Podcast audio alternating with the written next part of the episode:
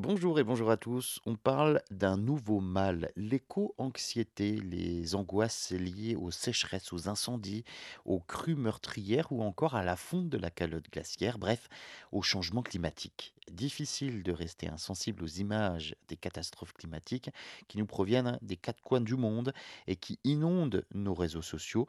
Sur notre santé mentale, l'impact du changement climatique est croissant, comme euh, chez les plus jeunes. Ce mal-être a un nom ça s'appelle l'éco-anxiété.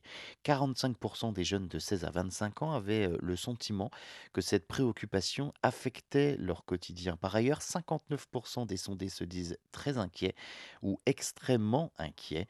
Les craintes que nous ressentons vis-à-vis du changement climatique sont une réponse saine et empathique à la disparition de millions de vies humaines et animales.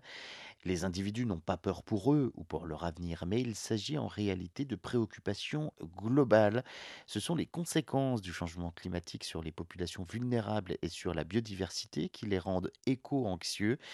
Si les professionnels de la santé euh, parvenaient à comprendre de quelle façon l'empathie que nous éprouvons génère cette peur, eh bien, cela nous permettrait de trouver des réponses à l'éco-anxiété, c'est-à-dire que s'adapter aux risques posés par le changement climatique ne permettrait pas de contrer l'éco-anxiété. En effet, tant que la menace sur les autres et pour la biodiversité perdure, cette inquiétude devrait donc subsister.